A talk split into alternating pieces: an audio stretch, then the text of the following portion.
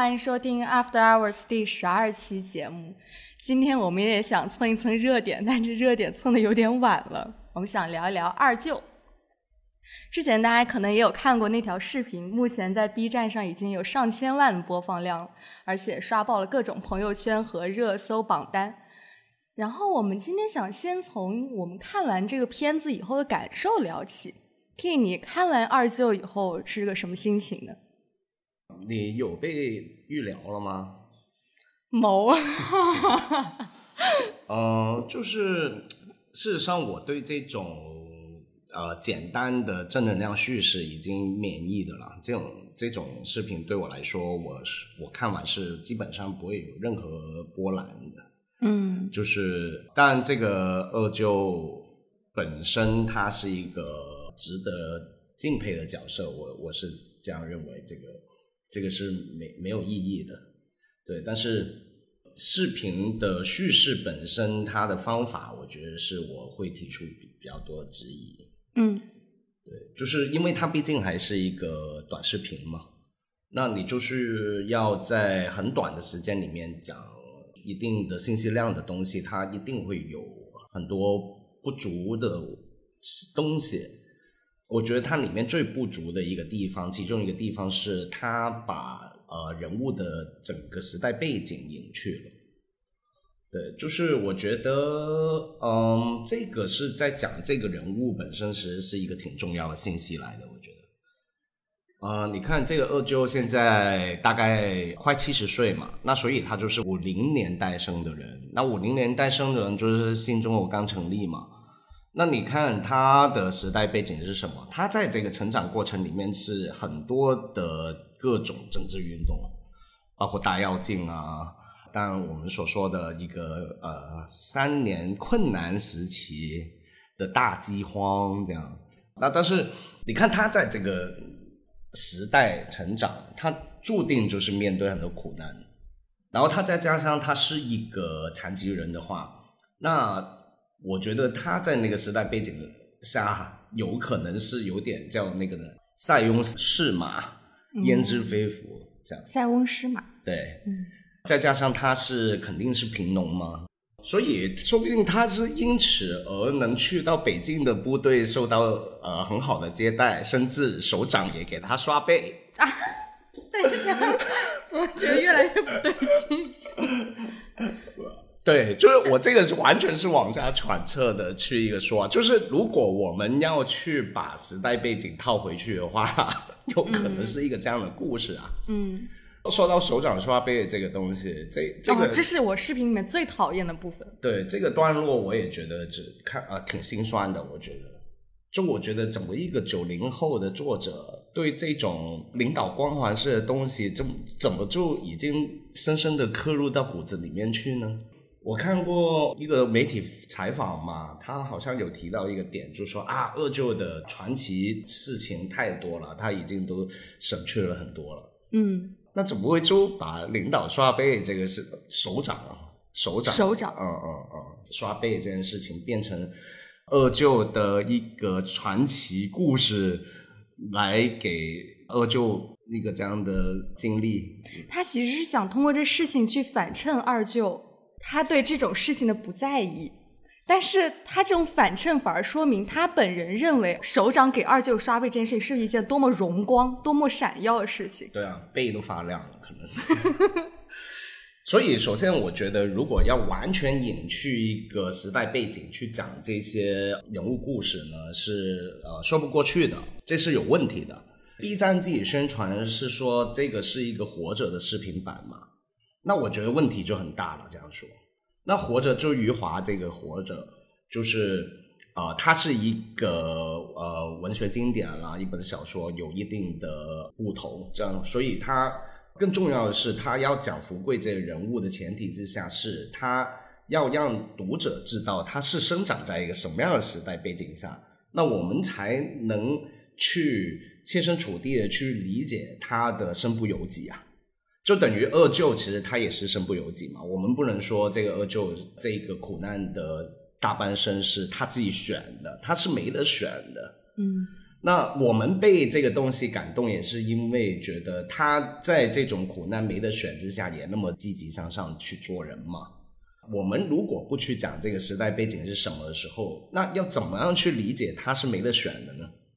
不过我不知道是不是中国观众的一种自己生长出来的能力，就是他是可以自己去补充这个时代背景，因为我们都知道创作者的环境是比较艰难，很多红线都不能触及到，所以就需要我们自己去挖掘，说当时它是一个什么情况，包括他提到的赤脚医生是处于一个什么时代背景下的产物，都是需要我们后来自己去补充的。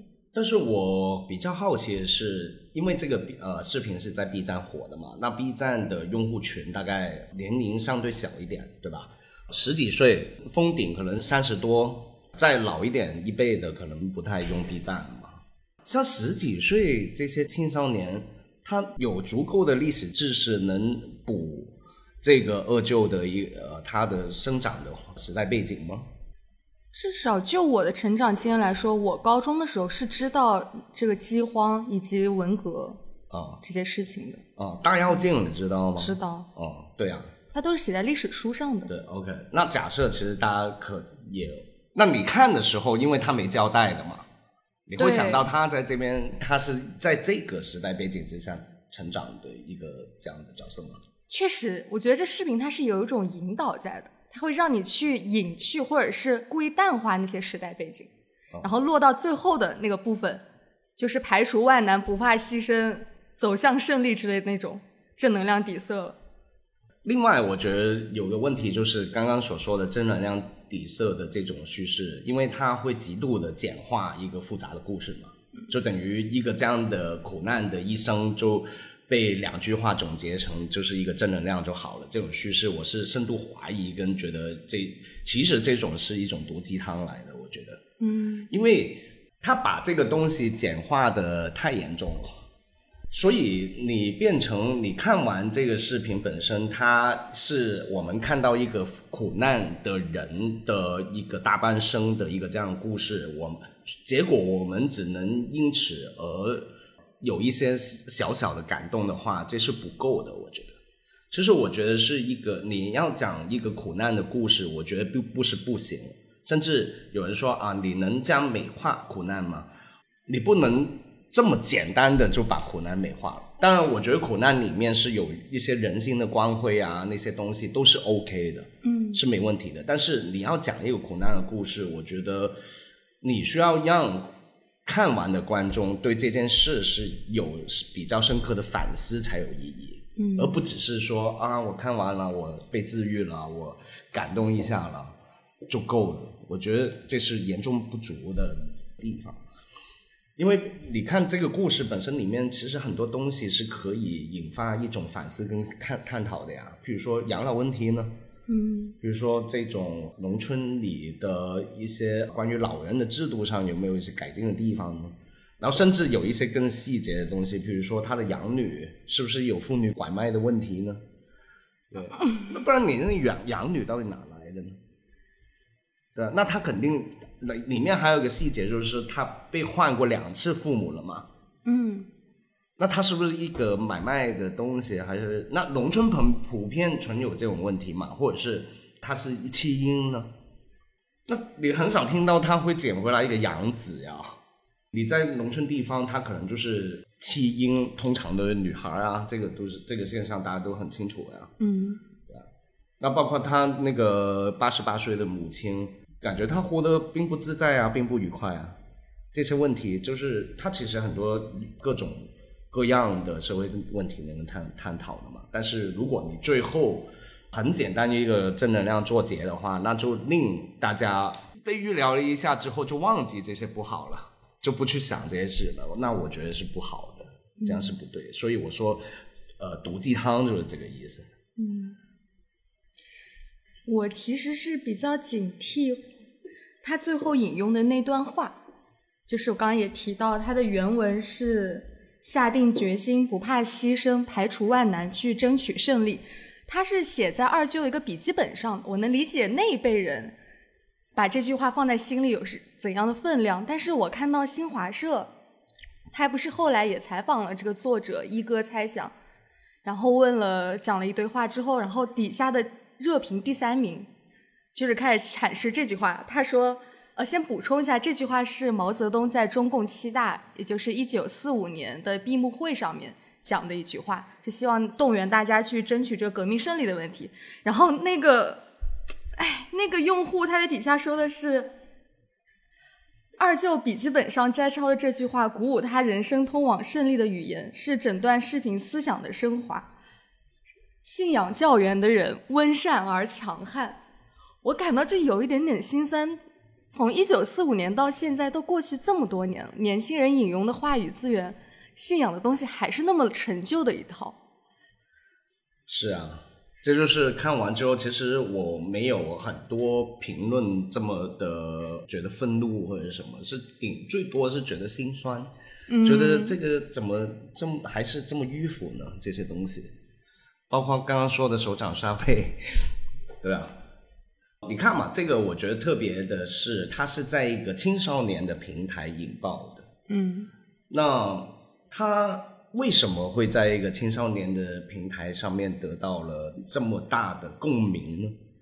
我觉得是一个值得探讨的问题，就等同刚他这个作者本身那个标题所说的嘛，就是治好了他的精神内耗嘛。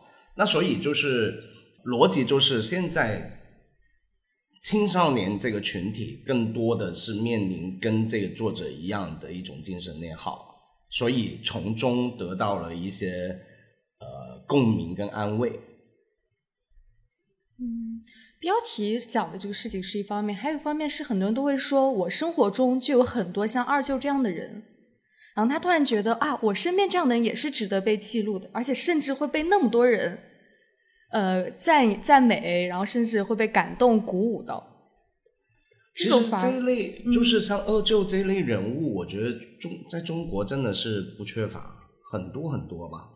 就是一些承受半生苦难，然后特别穷困潦倒，但是但是是一个老好人的这种角色，其实我觉得是很多的呀。就像你说的，很多人觉得自己的父母或者是亲戚就有一个像二舅一个这样的人嘛。嗯，你身边有这样的人吗？没有。就是你看，譬如我，我想到一件事是，如果我爸还在世的话，他其实是跟二舅差不多年纪，七十岁。对我爸是四二年出生的，还比二舅老呢，对吧？虽然 画面上因为二舅在农村家加上残疾，可能看起来比较年岁看起来比较苍老。对，当然我看说他就是六十六嘛，他还没七十嘛。那我爸四二年生，如果还在世的话，都已经。几岁啊？我我，对啊，但是他们是同一代人，文革的时候，但我爸就没那么幸运了。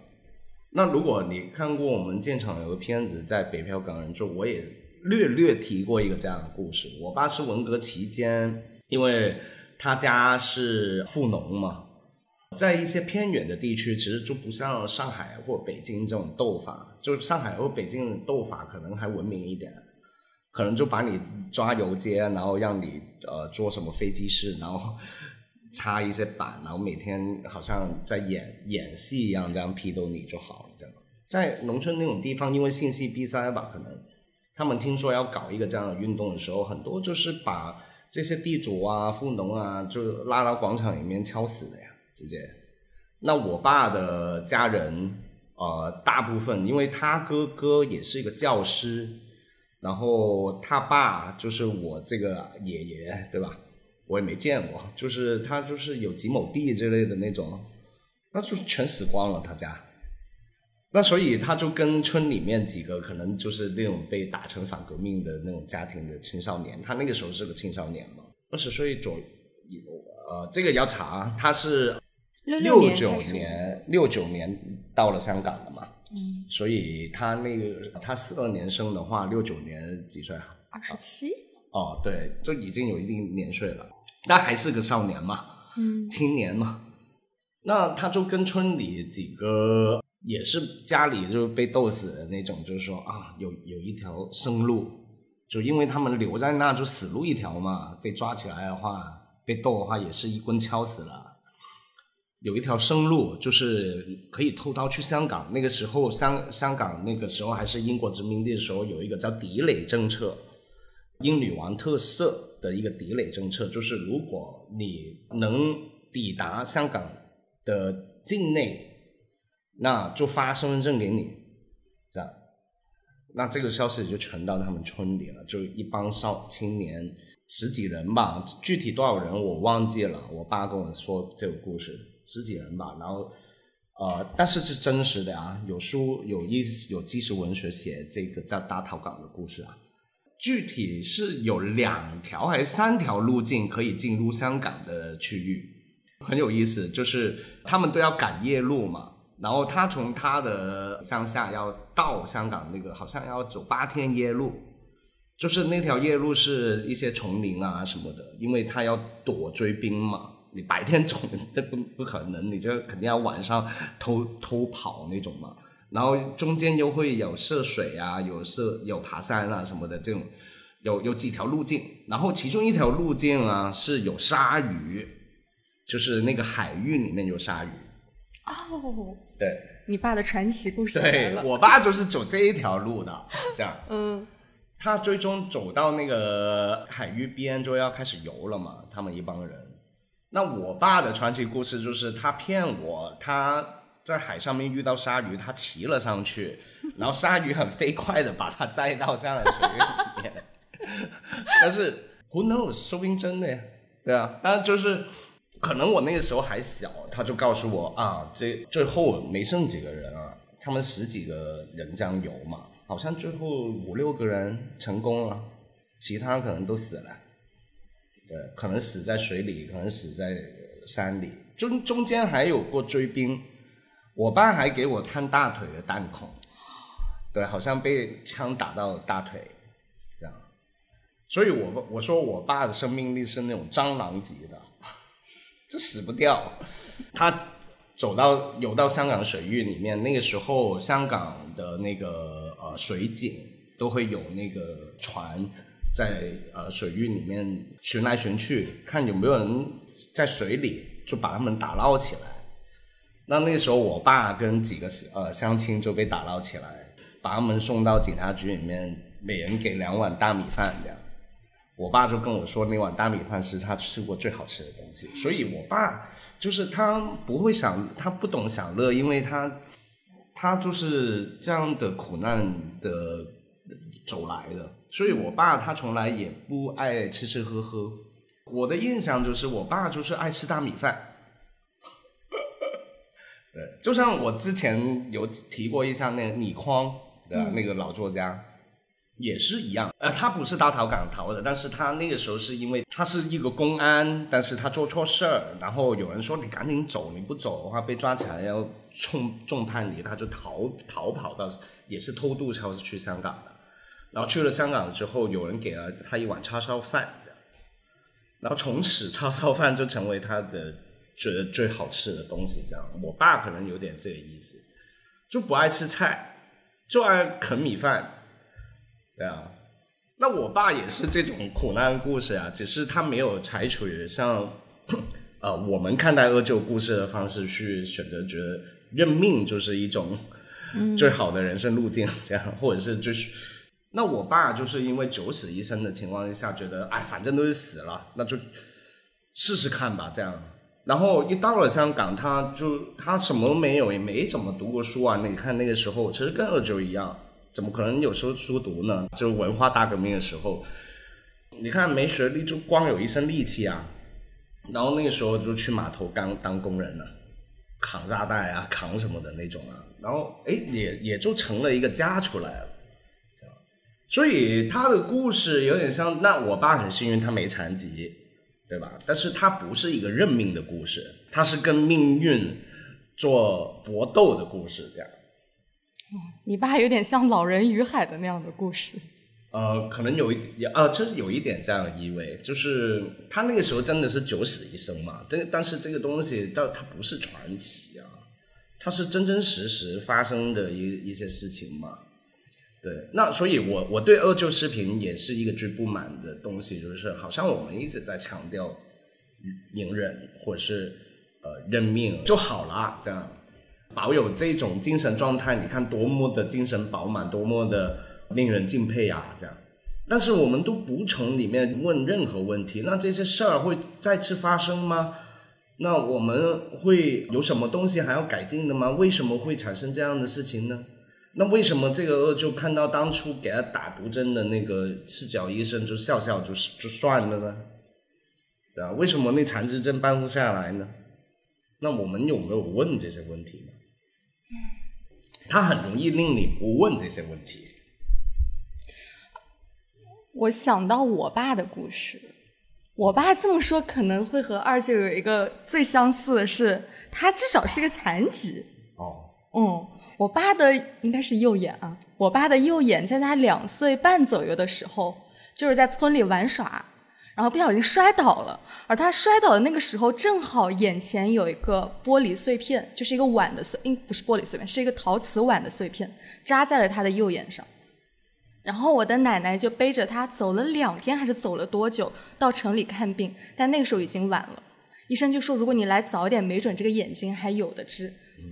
后来就说你你看要不要安个狗眼还是什么的眼睛放在眼眶里装装样子，还是怎么样？反正最后我爸就一直把那只眼睛看不见的眼睛保留在他的眼眶里面，但是他都模模糊糊，只能看到一些微弱的光线。那只眼睛。从小我爸就特别害怕我的眼睛受伤啊之类的。我之前眼睛长线粒肿要开刀，然后他就特别担心，害怕我会和他一样怎么怎么样。但是有一个这样的父亲，我就有一点能和二舅本人共情，而不是是外省说的那个二舅共情。嗯嗯，因为我能感受到我爸在用他的一生去消化为什么是我这个事情。就像那个赤脚医生为什么？把他的二舅打成一个残疾，那为什么那个碎片就正好扎在我爸的眼睛上面？我爸其实是一个非常有想法、很大胆，他十八岁就去厦门做生意、做外贸之类，那总是好像和自己这种无常的命运做反抗。嗯，但是我可以告诉大家，他现在就是一个失忆中年，天天在棋牌室里面打打麻将，然后他会经常回想起说。哎呀，如果我当年干嘛干嘛坚持下来，我就可以怎么怎么样。啊，他其实从小有一个梦想，就是想开一个自己的服装厂，做自己的服装品牌。哦，他很年轻时候就去去做裁缝，当年好像很多人都是去学裁缝，学一门手艺。对。但是他就他经常跟我讲那个故事，就是在冬夜的时候，天气非常冷，那个时候空调也不是很普及，然后他的那个眼泪水就会不停的流下来，甚至最后结冰挂在那边。哦。嗯，而且后来他的眼神就越来越不好使了。但是搞这种做裁缝、做手艺是个非常简对，他才放弃做裁缝这件事情，然后下海去做生意，去厦门赚了一点小钱回来，然后就在什么农村盖了个房子。你你爸也是一个很经典的故事呀，他就是从呃改得到了改革开放红利的一批人嘛。嗯，对，就是其实这一批人挺多的，啊，就是那个时候确实遍地黄金，对吧？你愿意干，然后你有点头脑，其实要赚一笔钱都不难。对。但是就变成呃，现在变成中老年人了之后呢，就有点一蹶不振。没错。我是我是有遇过这一些好一些这类的人，对，赚到你你说就他就算不干活也还好，反正房也买了，儿女也大了。呃，每天花的钱也就是两顿三顿饭的钱，对吧？嗯，其实不怎么花钱，所以呃，生活没有什么紧迫性，但是就没有什么目标，对啊。但是就是这样就会有点郁郁寡欢，对啊，觉得啊，我怎么当年勇就没了？那我还我应该还能干点什么呀？我还没到去跳广场舞的年纪啊什么的，但是又又不知道该干什么。确实没什么好干，你也不会叫他就是为了打发时间去打一个什么工，已经不可能了嘛，对啊。哎，而且反正在我爸的人生里，就看到很多很多是运气的成分，可能大家自己也会有感受，我自己也有这样的经历，就很多是你，比如说你的出身、你的阶级、你的性别、你的国籍，这些都是一个所谓的运气，而这运气是个普遍性的运气，嗯。只是或好或坏，就比如说我们家以前是在南京长安大桥附近开一家小饭馆，但是那时候人气一直不好，生意也做不好。但是最近那个长江大桥附近搞了一个网红景点，叫玻璃栈桥。哦，对对对对，然后还摔死人了吗？前几天啊，没有吗？哦，不是很不是南京吗？就是有人玩那个玻璃哦，不是南京，不是南京，哦南京没有那么高啦。哦它其实就是在江边做了一个这样的一个哦小景观，然后那附近的餐馆就一下子特别火爆，生意也做出去了。然后我们上周我回家，我爸骑着小电动车经过那家饭馆，人气很旺的时候，你看有些就是命。对命运使然。所以我说嘛，我们就常常就觉得啊、呃认命了这样。但是我我还是不赞成就是这种比较消极面对命运的一种看法。我觉得可能我爸的故事对我的影响挺大的吧。嗯，对他真的是跟命运去搏斗，然后得到了自己的人生。也当然是中间有很多困难，或者是听起来没那么光辉的东西。但我能听出来有很强大的生命力。勇对，但是他，我就如我就在想，如果我要讲一个我爸的故事，他能怎么样 有正能量呢？他很难变成一种纯正能量叙事，就是因为它里面经过很多苦难是也是没得选的，但是是非常的灰暗的那个年代。像刚刚说到的，你说关于要面对这些命的问题的时候，是不是就是现代这一个年轻人阶层里面的精神内耗呢？总觉得他们也觉得是自己也没得选，对吧？所以我看到一个这样苦难的故事，跟我一样没得选的时候，我就被治愈了，是这样的逻辑吗？可我觉得现在我们年轻人的精神内耗和他二舅遭遇的又不太一样，因为二舅面对的是那样一个物质贫瘠的时代，但我们好像有一种落差，在于我们在视频上、新闻里宣扬我们总在和美国比肩，是世界第二大经济体，但我们具体的生活又是一地鸡毛，又是九九六，又是很多无能为力。对，所以我们它能变成现象的原因，就是说我们看到一个就是比我们不如很多的故事，但是我们跟他一样是也没得选。那但是他都能这样呢，那我们自然也能继续下去，是吧？所以才被治愈啊，这个精神内耗。治愈不了，我是看是。你觉得你有精神内耗吗？这段时间一直在想到底什么是精神内耗。嗯，可能每个人都会有那样的瞬间，就是在想，如果我当初怎么怎么样，会不会更好？就是回首过去有哪些遗憾，如果我当初做怎样的改变，当下会不会有什么不一样啊？或者我现在是选择 A 还是选择 B？是搞钱还是追梦想？啊、可能都会有这样的时刻吧。但我觉得现在他所说的精神内耗，已经不是说选择困难了，是没有选择，所以才呃对二舅这个故事产生共鸣。因为二舅也是一样，他没得选，但是他选择了一个这样的，尽管他没办法选选择他的命运，没办法避免他承受过这些苦难，当然他选择了一种人生的活法，那他就是看到人性的光辉，就是在这里嘛。现在年轻人就因此而得到共鸣的原因，应该我觉得是觉得我也没得选，我应该被他的这种人生态度鼓舞，像打了一针鸡血那样再好好活下去。对你刚刚讲的还是有的，在一种选择困难而已，嗯，对吧？那现在是不是已经没得选？像这个作者，他好像我不知道有没有看错啊，他的精神内耗是有点说。他要因为流量而做一些为了流量东西的内容呢，还是就只做自己喜欢的内容？这种挣扎跟这种矛盾冲突里面，我看到他说的是，一方面是想要出人头地，这可能是很多中国人都会有的一个；一方面还是想坚持做自己喜欢的事情。所以他的精神内耗的意思是他要出人头地，就不能做自己喜欢做的事情嘛，对吧？所谓出人头地，我假设就是赚比较多的钱，对吧？然后，但是他要做比赚的比较多的钱，但是他做自己喜欢做的事是不可能的，这样，这个就跟我的精神内耗有点像。那但是我已经不内耗了，我我上次也跟你聊了嘛，人到中年快四十岁，好像有一些东西想通了，这样。因为我做这一行很长时间了嘛，都快十年时间，就网络视频这个行当。有一段时间，我是觉得，首先做内容创作很困难。你你刚刚也提到了，内容红线越来越多，以前能做的东西，可能现在又不能做。那你能说的东西就越来越少，你就要在做一个创作的底下去承受、去面对这个不可以改变的环境的压力。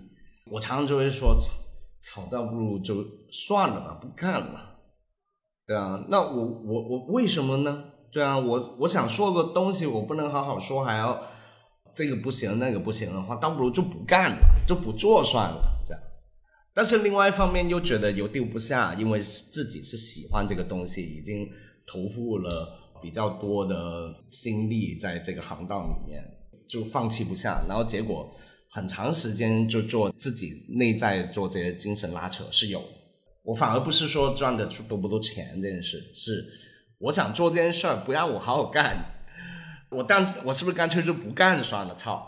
你也知道嘛，我们在网上很多发一些内容，然后有一些人看完就会给你一些很不好的一些说法，说比如说你白左呀，说你收了拜登的钱那种。你说你看这些东西，你就觉得我操，我做东西给你看，你不爱看你就别看了嘛。嗯，对啊，那你你你为什么就是？还要去这样去给我们的东西做一些这样的批判呢？因为我出发点不是这样的，那我也觉得就是靠，我现在做这些东西，我干嘛要做这些东西给你们看呢？这样有点在赌气耶。对，这些就是我的精神内耗，但是我还是在做嘛。嗯，对。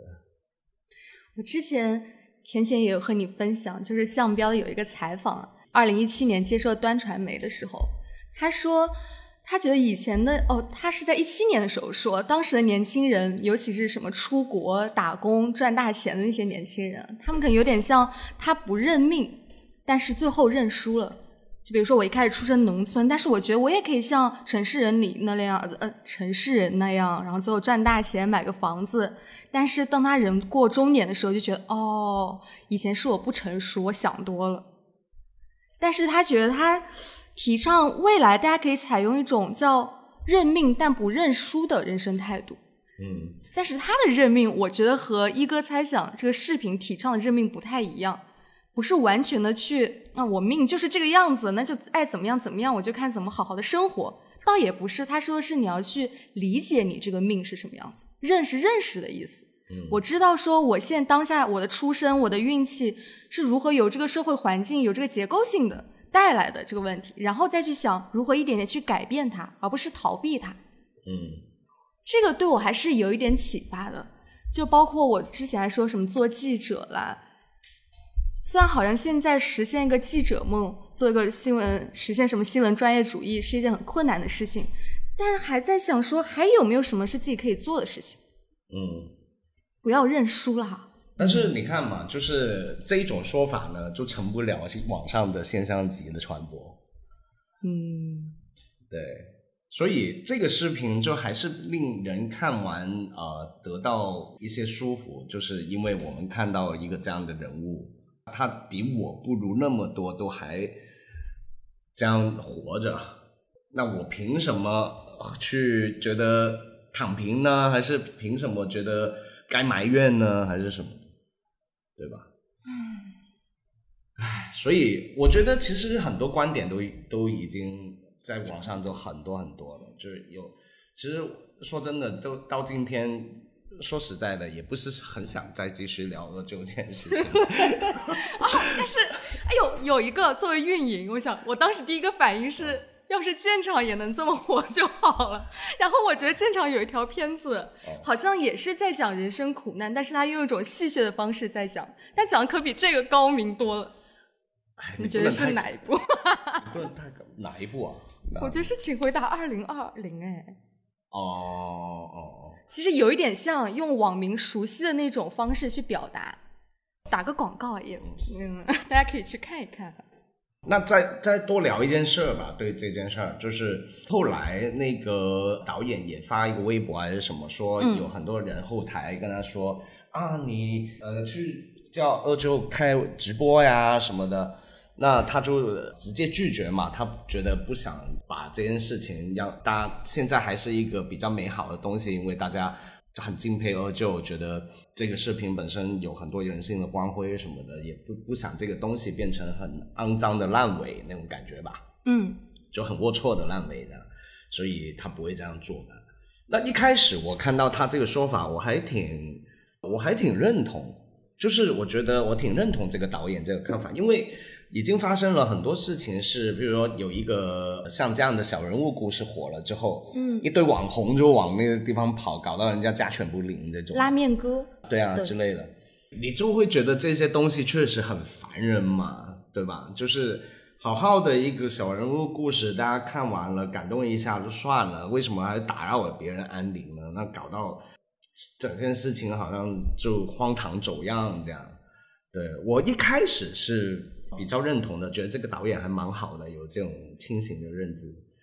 但后来我有点改变看法，嗯是，哎，对啊，就是你现在这个视频火成这么地步了，首先它是很难的嘛，可能好几年都没有一个这样的现象的东西。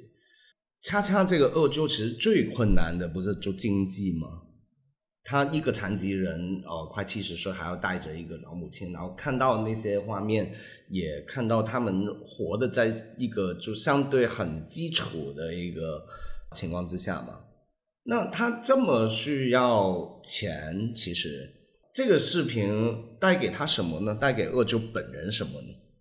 其实是没有的。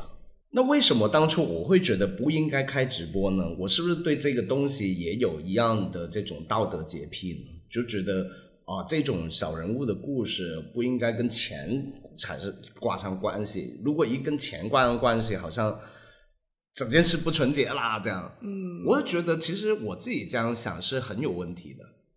我反而觉得我后来改变，完全改变想法，觉得为了给二舅这个人物带来一点实际的东西，在这个在流量的顶峰的时候，他如果开一个直播，哪怕是带点货也好，还是就只是光给他打赏也好，我不敢说有多少钱了，但是以这样的流量情况的话，应该是非常不少的，直接就改变了他的养老的生活呢，那何乐而不为呢？这不是一件应该是很好的事儿吗？也是这个视频火了而延伸出来一件好事儿吗？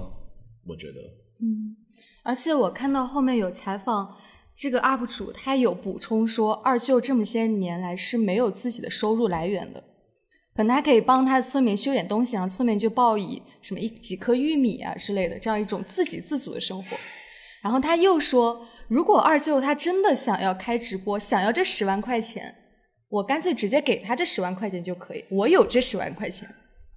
可是我认为最大问题在于二舅一，他肯定不会接受外省这么个十万块钱；第二是为什么不让二舅自己挣钱呢？对呀、你就是你，为什么你要给他呢？就是如果现在有一件这么好的事儿，他你只要协助他解决这种技术性问题，然后让二舅跟大家打声招呼，然后卖卖农产品什么的，这也是干活呀。嗯，对啊，那而且我就觉得不可能只有十万块钱这种这种时候，对啊，对啊，而且我觉得觉得这种说法，我觉得不对。你就算你对啊，像你刚刚说的很对啊，为什么要给他呢？你要给他的话，你应该不只要给十万呢、让他过得就是相对养老生活比较好的话，他还有你的姥姥在那边呢。所以我觉得我们我们这些城市人啊，还是有一个这样的问题，就是这种道德精神洁癖，觉得他们这样的人这样的事儿，我我们就应该我我们好像把它放的就是在一个道德的顶峰，跟一点点世俗的东西一碰的话，好像就把这件事给毁了一样，对吧？我觉得这是有问题的。嗯而且其实也是补充一下，这个视频得到那么多的人关注，觉得我被感动什么的，也多少也是因为这个视频内容本身把二舅放在一个非常道德的高地上面。这个人生只是光这样的苦难，他没有对这个苦难抱有个半点怨言的这样的角度，他才能感动到观众。那我觉得人人生当然不可能只有这么样的纯粹的这种正能量才算数啊！就像我刚刚说的《活着》那本小说，它讲很多那个历史大背景对这个人物的描写刻画，所以这个他像《活着》那个书的福贵的这个人本身，他并不是一个纯完全纯洁的一个道德高地上面无可拉下来的一个这样的人啊。福贵还抽大麻、抽鸦片，抽大烟，然后还气死他爸什么？对，其实是个有点不学无术小混蛋。是啊，就我觉得，但是人物要这样的话才才真实嘛，哪有人就是这么的纯粹嘛？像圣人一样。对，太圣人了。嗯，对我，所以我觉得短视频就是有一个这样的问题，你讲一个人的大半生，但是用十分钟就讲完的。然后里面没有什么能延伸出来的东西可以令人探讨，那这个，而且像他后来也有说，就是这位作者，他说他二舅并不懂什么刷热搜啊，B 站第一名意味着什么，但如果一场直播能为二舅带来具体的收入，对他具体的生活是有真实的改变和影响的，我觉得还是比较重要。而且最近不是大家又开始传一个段子。这个作者他不有说他的文本是受到什么王朔、王小波比较大的影响，而当年王小波他是怎么劝他的外甥？王小波作为一个舅舅，他的外甥是个清华大学学电气工程的，应该，但是成日只知道搞摇滚，然后就想做一个摇滚青年、愤怒的青年。他的舅舅王小波本人就要去做思想工作，在一篇《我是如何为青年做思想工作》文章里，他就说了这个故事。他劝他的外甥就说。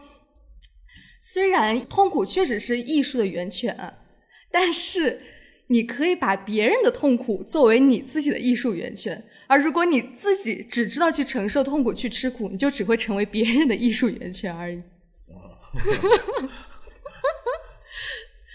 所以我还是比较赞同，如果能为二舅真实的生活带来改善的话，可以想一想怎么做。就算直播，比如说让他们去到他的村门口啊，会影响他、打扰他的生活，那是不是可以到北京搭建一个工作，请租个小工作室之类的？其实我觉得都不用那么复杂，就是你自己心里面有个底嘛。比如说我不能，那肯定不能一直无止境的做下去嘛。那我能不能？趁这个机会就做一次呢，嗯，或者是做两次呢之类的就好了嘛，见好就收嘛，嗯，那这一两次起码我觉得我打包票，你愿意干这件事儿，他们两个就是那个二舅跟他妈妈的这个养老的后半生都解决了这个问题。哎，虽然我们在这边建议来建议去，但还是得看二舅本人怎么想。是，但就是你看现在互联网热度就是很。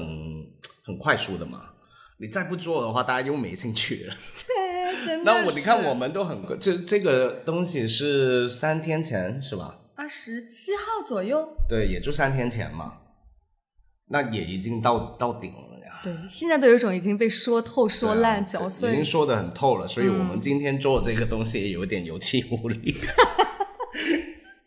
就是硬做，就是因为这个太火了，好像真的是所有呃会做节目的、会讲评论的都会讲。但我们还是有自己想说的话。是是，说到一些，那要不就就嗯聊到这吧。好。关于二舅嘛，就想到一首歌，是我很喜欢的一个歌手，叫 New Young。他最火的高峰期是在七十年代，在他算是一个比较多面的一个创作者。他除了是民谣类的歌很受欢迎以外，他就是他也是一个玩摇滚的一个巨星级的人物。那但是他不是美国人，他其实是一个加拿大人。然后他在呃从小在一个那种农场，应该他爸是一个农场主之类，他在农场长大的，所以他有那种乡村的那种气息的音乐就写得很好。他吉他当然也是弹得很好啊！我想起一首歌叫《Old Man》，就是因为二舅是个 Old Man 嘛。然后这个 Old Man 的创作背景，其实他歌词写得很好。他那个时候应该也就二十来岁的一个青年，他看到自己农场里面的有一个老人，然后他就以一个这样的老人的那个形象去写一个就是关于他对人生的一种盼望跟设想的一个小故事，这样，大家听一听这首经典的歌曲叫《红等等等等，就这样喽，out.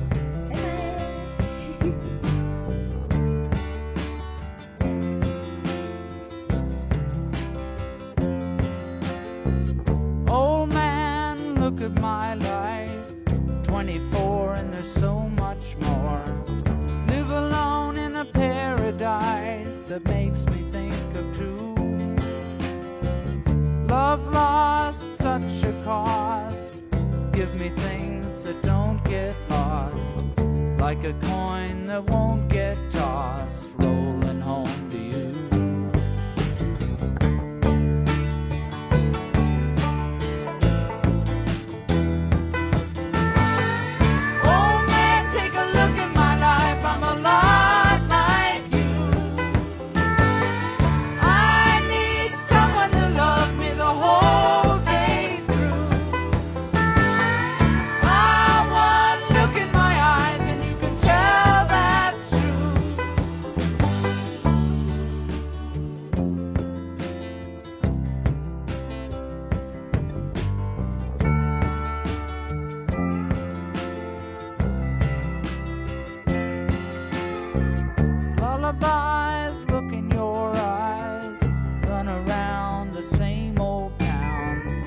doesn't mean that much to me, to mean that much to you.